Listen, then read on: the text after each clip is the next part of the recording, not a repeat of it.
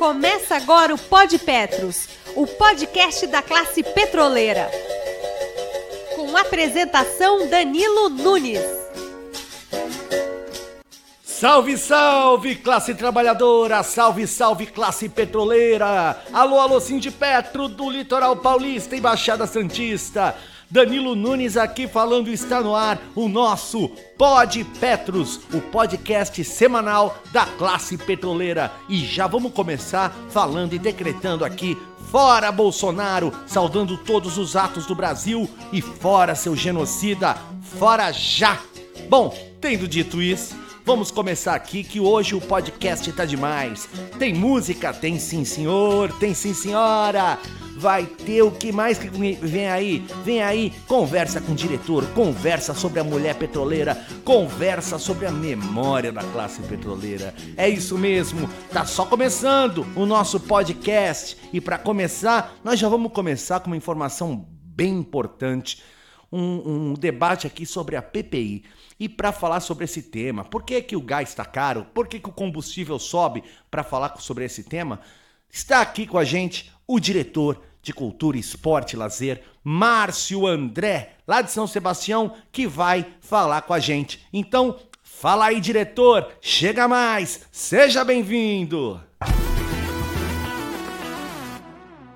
Olá a todos e todas, né? Meu nome é Márcio André, eu sou diretor do Sindicato dos Petroleiros do Litoral Paulista. Eu fico aqui na cidade de São Sebastião é, e trabalho na Transpetro, né? que é uma das subsidiárias do sistema Petrobras. É, eu queria deixar uma coisa bem clara para todos. Vejam, nos últimos anos, é, o preço desses combustíveis, né, eles têm subido muito todo mundo tem percebido que é, quinzenalmente, mensalmente, a gente vê nos noticiários que o preço do diesel subiu, o preço da gasolina subiu, o preço do, do gás de cozinha subiu, é, que isso é, acarreta um maior custo para o transporte dos alimentos e que aí disso decorre uma maior inflação, porque todos os produtos é, envolvidos nessa cadeia também vão aumentar o preço e tudo mais. Então a gente vê essas notícias é, diariamente, digamos assim, nos noticiários. E a resposta que eu tenho para dar para vocês é a seguinte: quando a gente é, liga a televisão ou liga o rádio e ouve que novamente o preço da gasolina subiu, novamente o preço do gás de cozinha subiu, novamente o preço do diesel subiu. Quando a gente ouve essa notícia, quem é o autor do aumento lá no noticiário? O autor do aumento é a Petrobras. Porque quando essa notícia chega até nós, o próprio noticiário já diz.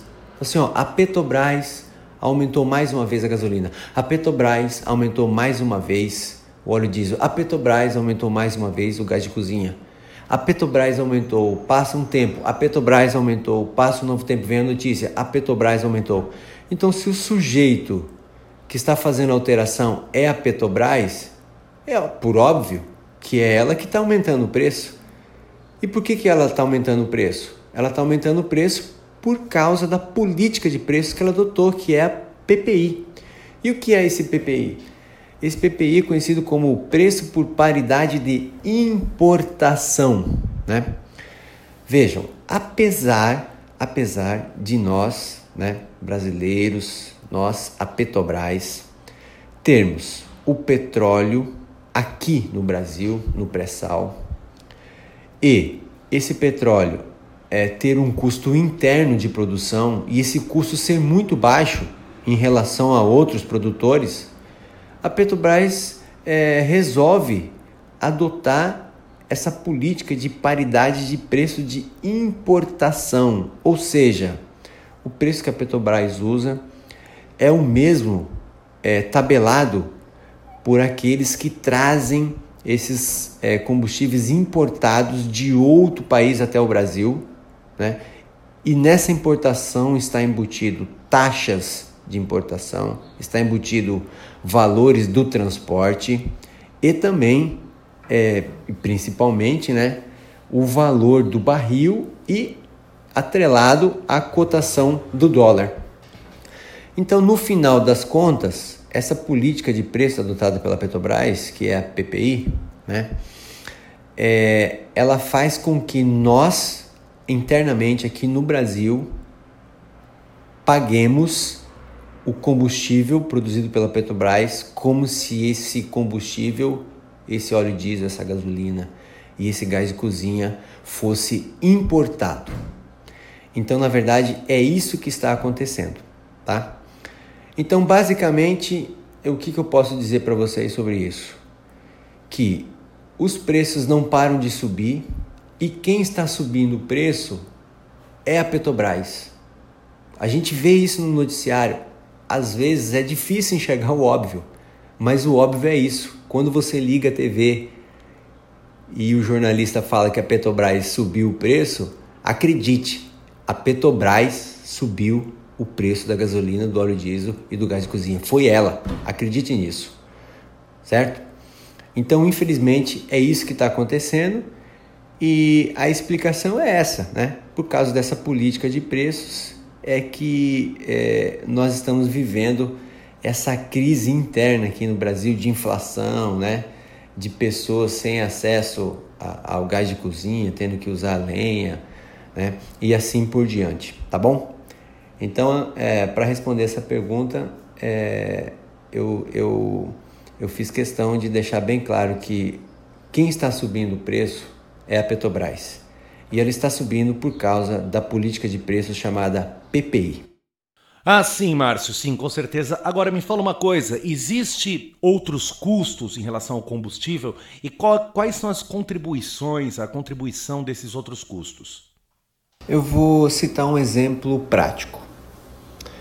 Vamos supor que o óleo diesel é, ele custe um real.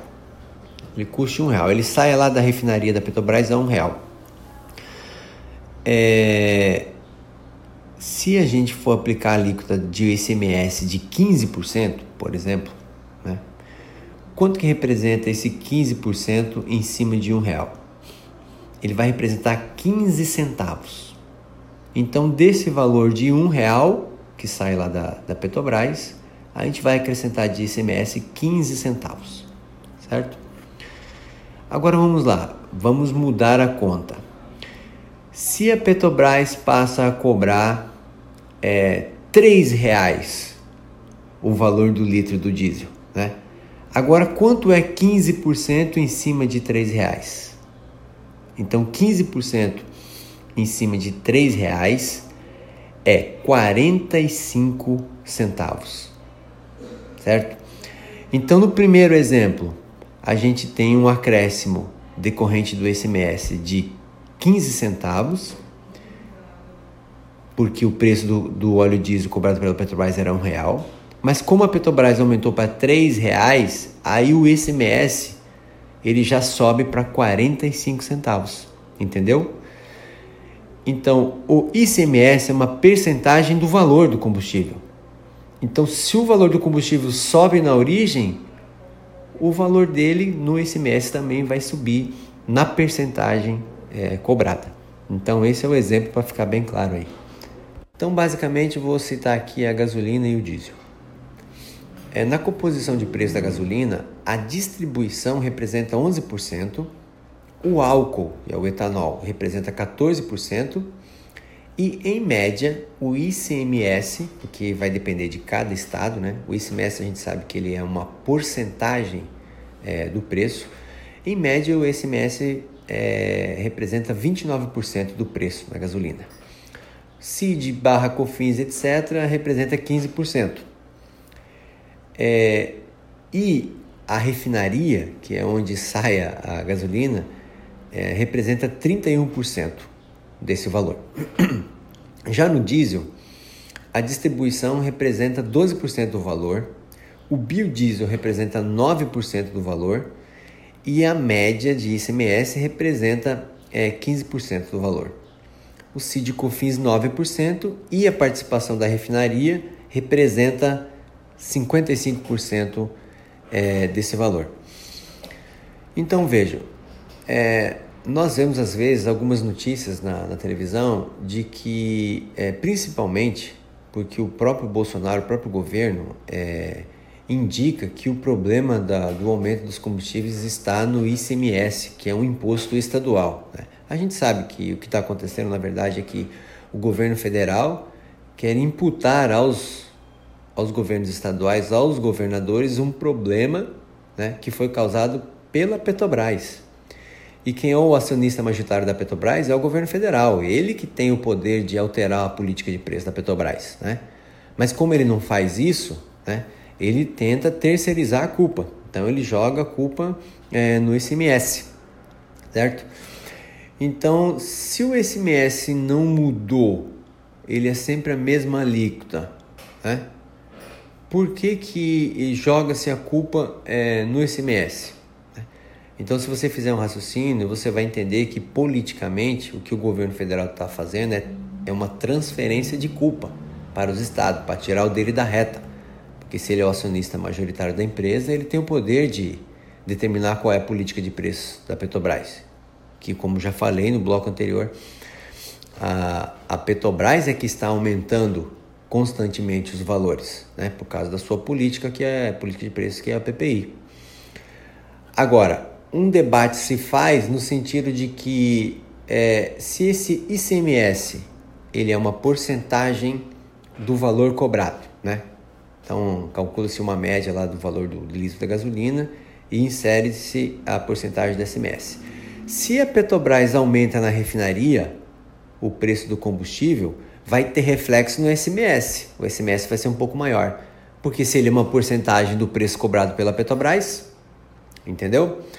Então, realmente, nesse sentido exato, o ICMS ele contribui um pouco para o aumento do, do valor do combustível, né? Porque ele é uma percentagem, mas ele não é a causa do problema.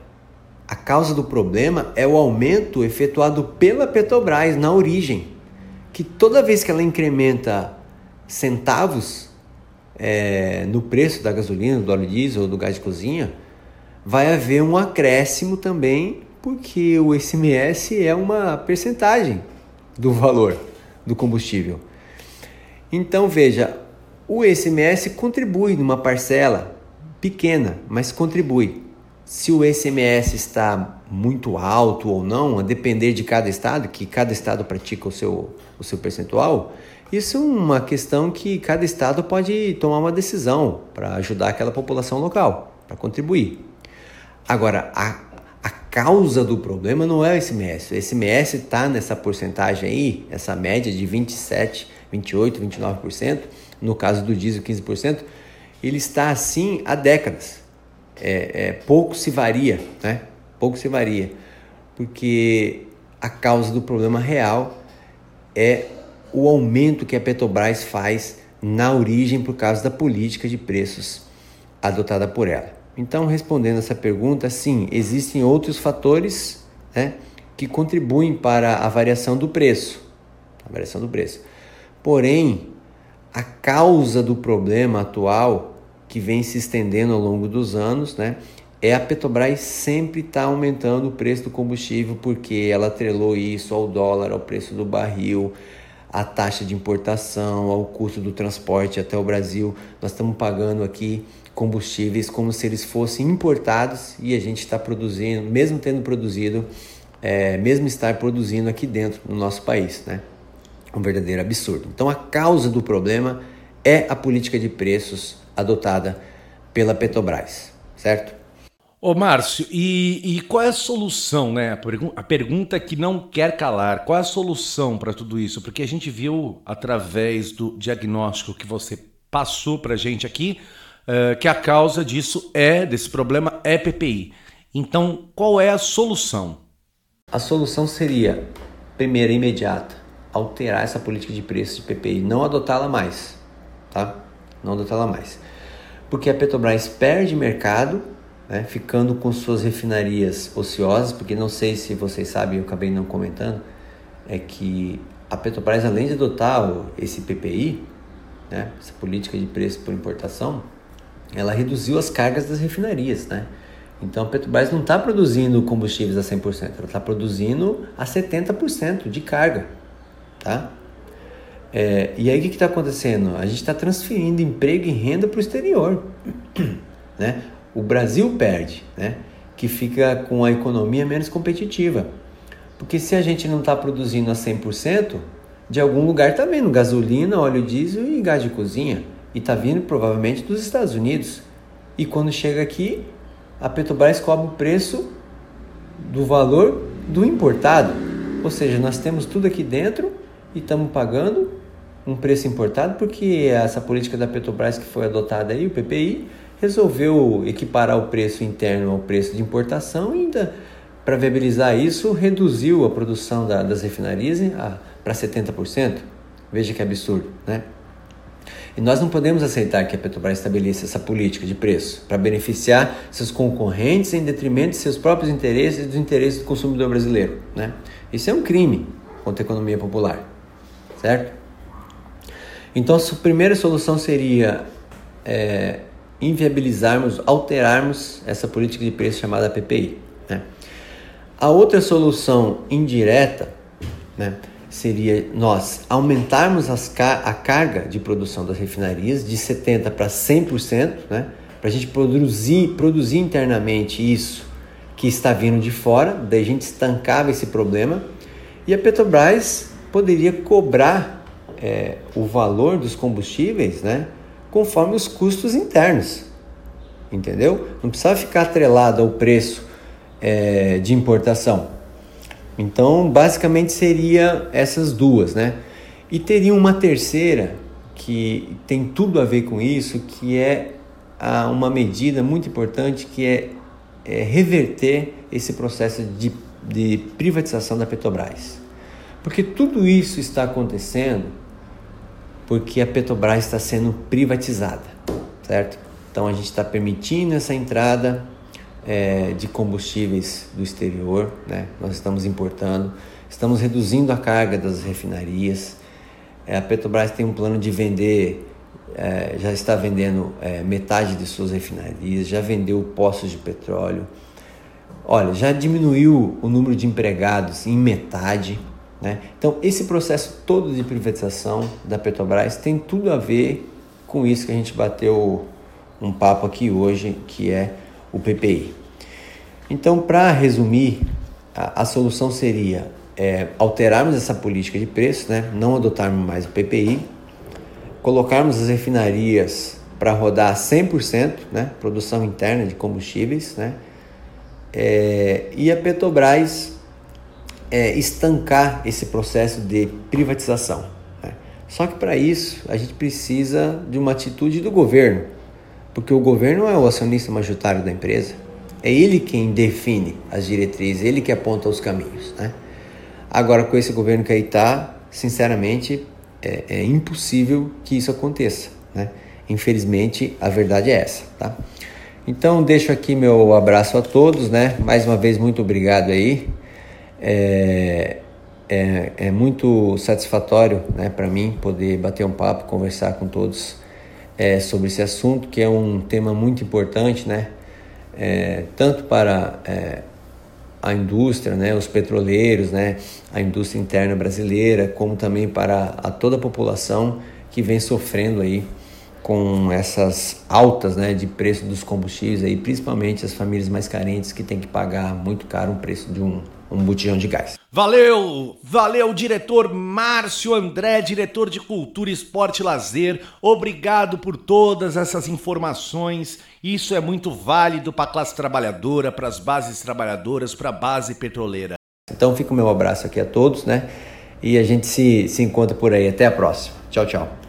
Muito obrigado, Márcio. Seja sempre bem-vindo aqui no Pod Petros. Danilo Nunes falando. E vamos diretamente agora ouvir a voz, a voz da mulher trabalhadora, a voz da petroleira. Chega mais, Fabiola Calef, diretora do Sindipetro do Litoral Paulista. Chega mais e conta pra gente, fala pra gente o que é a mulher nesse cenário, nesse cenário de trabalho nesse cenário desse sistema patriarcal, machista, que a gente já conhece e buscamos sempre a desconstrução. Chega mais, Fabiola, oriente a gente. Fala aí, conta pra gente. Fala, petroleira. Olá a todos e todas. Eu me chamo Fabiola, sou petroleira. Desde 2011, trabalho numa termoelétrica da Petrobras que fica localizada em Cubatão, no estado de São Paulo.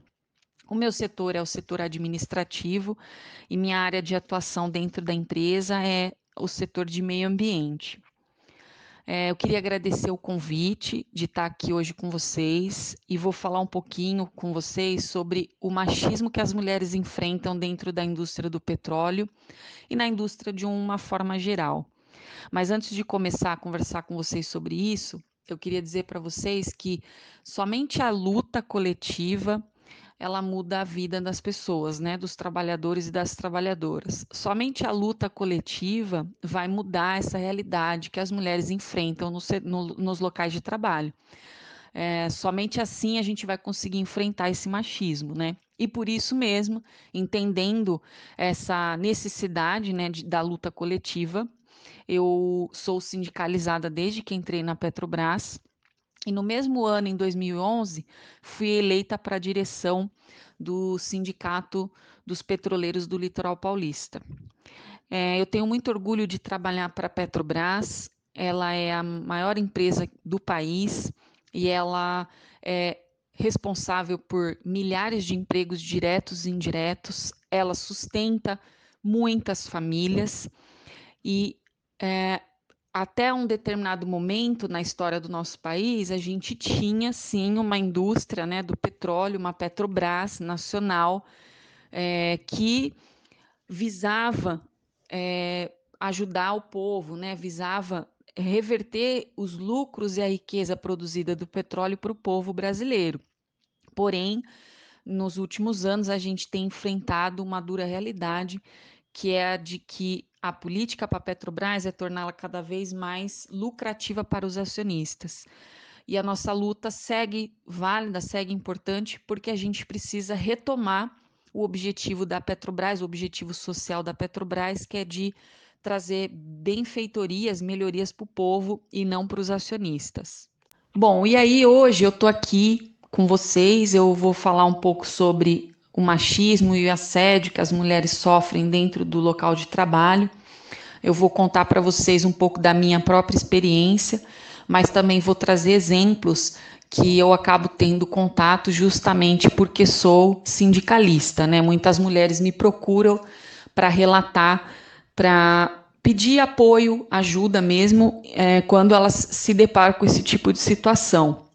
Infelizmente, a gente vive isso, isso é uma realidade da mulher que trabalha numa área é, industrial, numa área que majoritariamente é, são os homens né, que, que atuam nesses setores. Então, as mulheres, infelizmente, estão submetidas a essa condição né, do, do machismo dentro do local de trabalho. É, primeiro que é, o machismo ele tem várias faces, né? ele, ele, ele tem várias maneiras de as pessoas têm várias maneiras de expressar o machismo que, que trazem consigo, né? É cultural, é um problema cultural, um problema de, de sociedade, né? Enquanto é, criação, valores para as pessoas. Então, não é um problema individual, né? É um problema que todas as pessoas, em algum momento, vão expressar ou vão sofrer por, é, o machismo, né? Esse, esse grande problema. A, a maior parte do, do, do, local de trabalho, a maior parte do problema, ele, a gente percebe ele de uma forma bem sutil, na verdade, né? Ele não é aquele machismo que traz agressão, nem nada assim, né? Ele é uma coisa bem sutil, inclusive disfarçado de brincadeiras, né? Então não é, é raro a gente escutar, é bem comum, na verdade, né? A gente escutar algumas coisas que eu vou falar agora para vocês que expressa o quanto o ambiente é machista, né? Então, por exemplo, é, eu já vi, já ouvi, né, várias vezes outros colegas, né, de profissão, homens, dizerem para nós mulheres que determinadas atividades não podem ser feitas por mulheres. né? Ou então eles dizem assim: deixa eu fazer para você porque você não vai conseguir, né? E aí, quando você tem uma dúvida, quando você quer saber sobre algo, é, esse homem, né, esse colega, sem querer, ele vai ficar ali te explicando detalhadamente o que, que significa aquilo, como se você fosse incapaz de saber numa explicação mais é, resumida, né?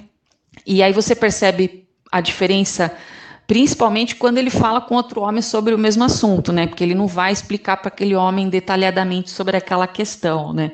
Mas para a mulher ele já faz isso. É uma outra situação também bastante corriqueira, né? É que a nossa opinião é constantemente ignorada.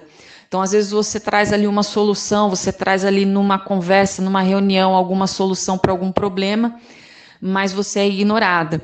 E se algum colega ou se algum outro homem dá a mesma opinião, ele não vai ser ignorado, né? Ele vai ser ouvido e acolhido em relação a essa opinião. Então, isso é muito ruim, isso é muito triste para nós mulheres, porque a gente percebe muito isso, né?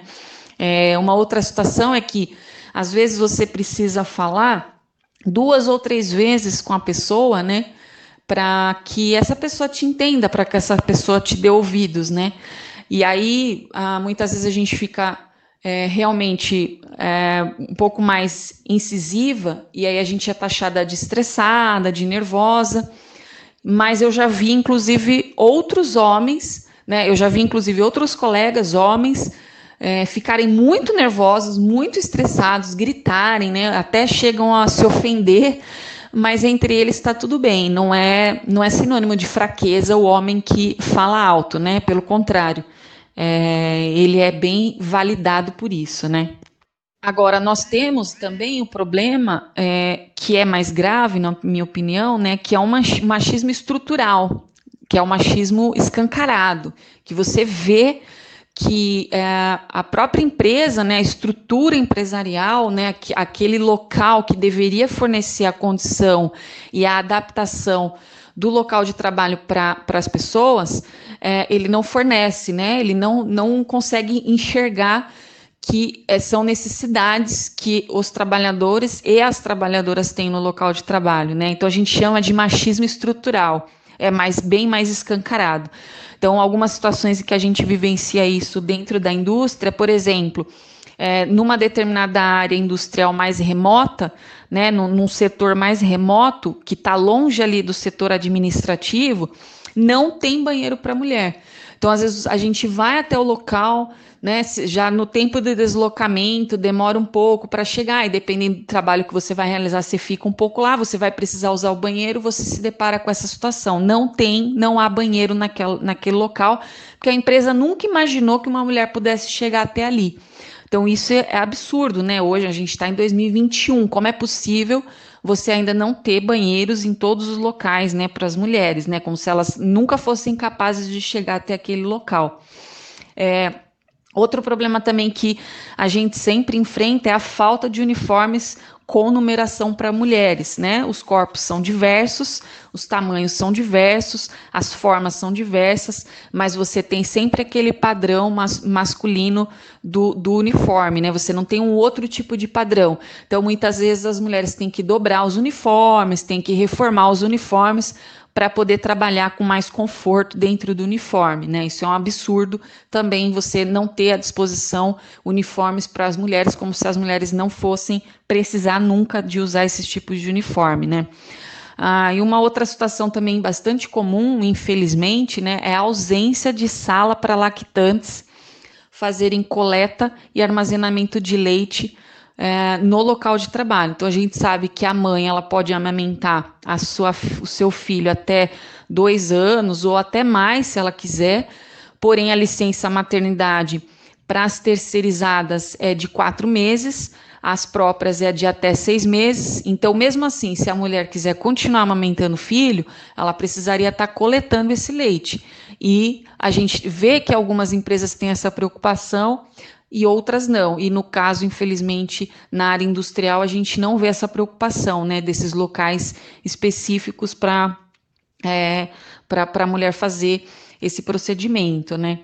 Então, assim, é muito triste, né, a, apesar da, das mulheres estarem na indústria, a gente sabe que ainda somos minoria, na Petrobras não é diferente, somos 17% apenas da força de trabalho, uh, mas é, esse machismo né, da, da sociedade, né, de não é, fornecer condições para que as mulheres trabalhem na área industrial, ela também reflete ah, o local onde essas mulheres estão inseridas né, dentro da indústria. Então, existem poucas mulheres que trabalham na operação e na manutenção, dentro desse já pouco, né, é, poucas mulheres na área industrial, e as poucas, as poucas mulheres que trabalham na área industrial, a maioria delas está localizada em serviços mais precários e mais mal remunerados, como, por exemplo, na parte da limpeza.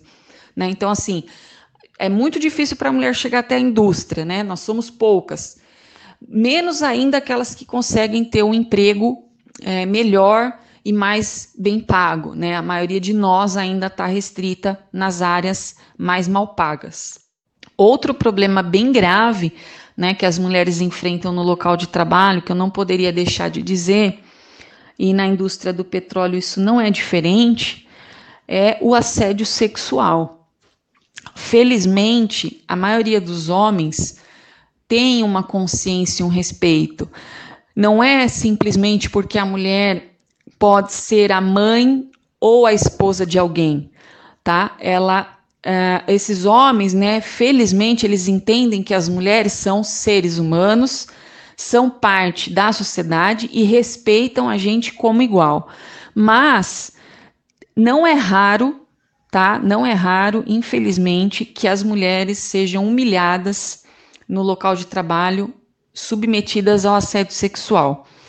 É, eu já vi, né? Isso é uma coisa bastante comum ainda hoje em dia, em que a mulher está andando por um setor, andando por uma área e ali se encontram alguns homens, um grupo de homens, e é bem comum a gente passar, né, ou ver, né, isso acontecer contra as mulheres, de passar e receber cantadas, receber elogios totalmente desconexos com a prática do trabalho, né? Totalmente desconexos com a rotina de trabalho. Quer dizer, não tem nada a ver receber uma cantada, receber um fio-fio ali dentro do local de trabalho. O local de trabalho não é para isso. A gente está ali para desenvolver relações de trabalho, né? Mas isso ainda é muito comum. É uma, é uma forma de assédio sexual, infelizmente, né?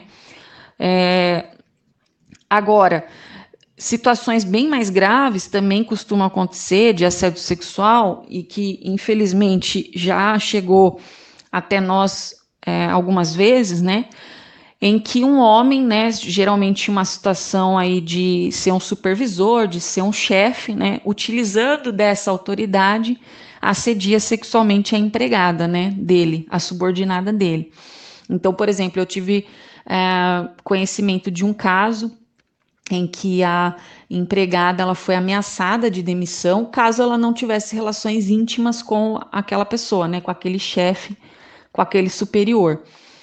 E isso é muito ruim, né? Porque assim, se a mulher cede, ela vai ser mal vista pelos outros colegas, né? Porque é, é esse tipo de coisa todo mundo fica sabendo, não é uma coisa é, velada, né? O homem ele o, machista, né, o assediador, o criminoso, ele não faz isso para ficar só com ele, né? Ele faz isso muitas vezes para que os outros homens saibam que ele fez isso, né? Então não é, é, não é assim, não é, não fica escondido, né? Muito tempo. Então e quem vai sofrer as consequências disso é sempre a mulher, né? Da, da forma mais cruel, da forma mais dura. Então ela fica mal vista no local de trabalho porque saiu, mas porque foi assediada, ou então ela é mandada embora caso ela não aceite, né? Então, infelizmente, isso ainda acontece. É, uma vez ou outra, sempre essa história, né, com um personagem diferente acaba vindo à tona em algum momento, né? E a gente faz o que pode, né? A gente vai atrás, denuncia o agressor. É, infelizmente, a empresa ainda falha muito, né, na na punição desses casos, porque toda a estrutura em, é, das relações de trabalho é para proteger o homem, né? E expor a mulher e prejudicar a mulher. E por fim, queria contar um pouco no meio sindical como essa experiência, né? A gente, infelizmente, como eu falei lá no início, né? A, o machismo ele é estrutural, ele é um problema coletivo, ele é um problema cultural da nossa sociedade. As pessoas são criadas dessa forma. Então, não é individual o problema, não é o fulano ou ciclano que é machista. Todos nós somos machistas. Em algum momento vamos reproduzir ou vamos sofrer o machismo. E no meio sindical não é diferente, né? Às vezes não intencionalmente, mas o colega acaba cometendo, né? O companheiro de luta acaba cometendo uma situação, né? Uma, uma, uma tendo uma atitude machista. A, a única diferença, né, entre quem está na luta e quem está não, não tá fora dela ou está lá na rotina do dia a dia, é que o sindicato ele sempre deve ser um espaço que deve é, é, acolher a, as denúncias, as queixas das mulheres, né? Os, os companheiros os sindicalistas, é muito importante que eles estejam com a mente aberta para entender esse problema, que esse problema é real, né? E aí eu acho que é muito tranquilo conversar, resolver entre a gente e avançar nesse sentido, porque quando se trata de uma denúncia da trabalhadora, eles são os primeiros a sair em defesa, né? Então, com a colega também não vai ser diferente, né? Com a sindicalista, aquela pessoa que está ali lado a lado. Mas só para deixar esse alerta, né? Que mesmo no meio de luta, a gente não está imune a esses problemas, né? Mas basta que a gente consiga caminhar junto na direção do combate a esse problema, né? Eu acho que assim a gente consegue avançar, tá certo? Queria agradecer mais uma vez o convite, me colocar à disposição, que vocês tiverem dúvidas, quiserem conversar, podem me procurar. Valeu, Fabiola Calef, valeu! Valeu a mulher petroleira, a mulher trabalhadora. Obrigado pela sua luta, sempre. Seja sempre bem-vindo e toda semana teremos aqui o Fala Petroleira com uma mulher da classe petroleira falando pra gente sobre as questões do trabalho e as questões que a mulher enfrenta dentro do trabalho e da luta. Sou Danilo Nunes, você está no Pod Petros e agora, bora de música? Bora lá? Bora escutar um som compositores, compositoras, cantoras e cantores, cantautoras e cantautoras do litoral paulista, da Baixada Santista, que estarão com a gente no Pod Petros. E para começar tudo isso, nada mais, nada menos do que ele, Luiz Cláudio de Santos, no nosso Canta aí, chega mais, Negron, conta aí, canta aí pra gente. Olá, minha gente. Aqui é Luiz Cláudio de Santos. Eu sou compositor natural aqui da cidade de Santos, São Paulo. E participei de diversos grupos, diversos grupos musicais. Tenho cerca de 200 canções compostas de, é, nessa minha longa trajetória, minha carreira desde 1979. Vocês vão ouvir agora uma canção chamada Pai Joaquim, que faz parte do meu disco de 2012, ok? Beijos a todos!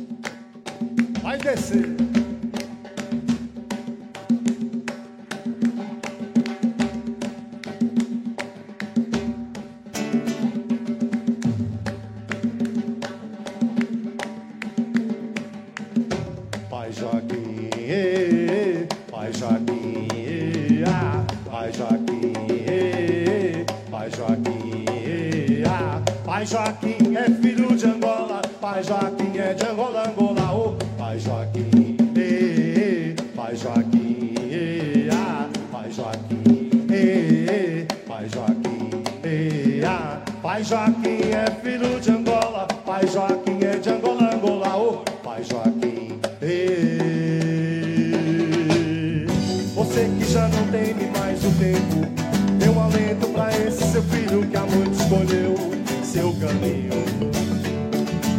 Vai cantar e tocar para todos.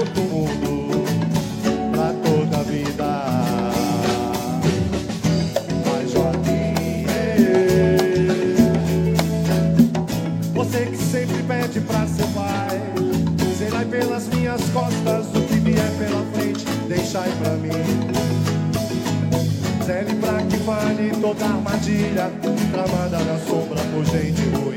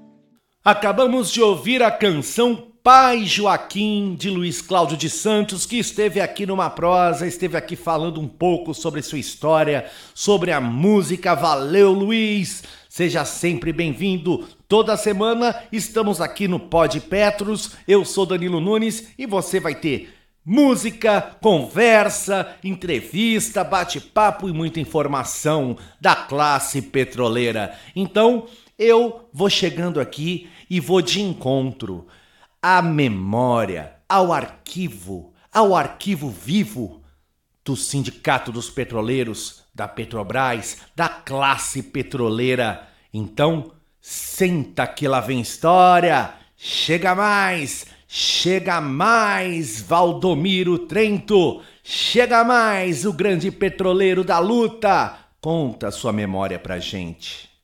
Bom, e meu nome é Valdomiro Trento.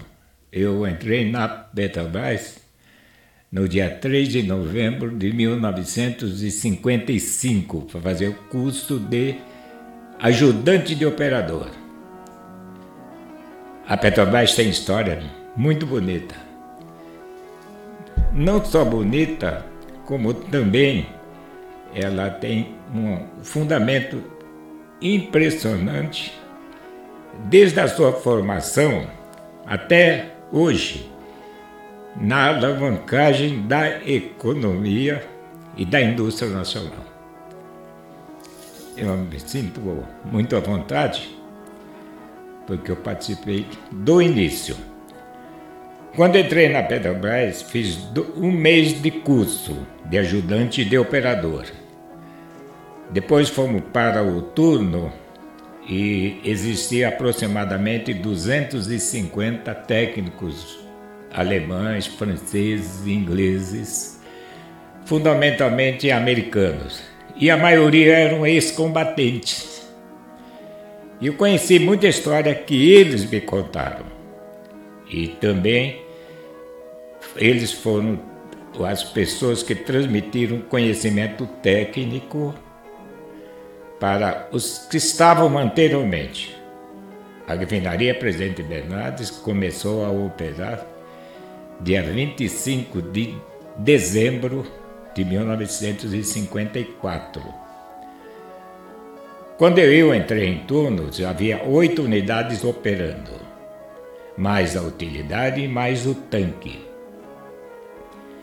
E aconteceu um fato extremamente importantíssimo na refinaria Presidente Bernardes. Isto foi no dia 26 de outubro de 1956. O superintendente era o coronel Adolfo Roca Diegues, nacionalista da Gema.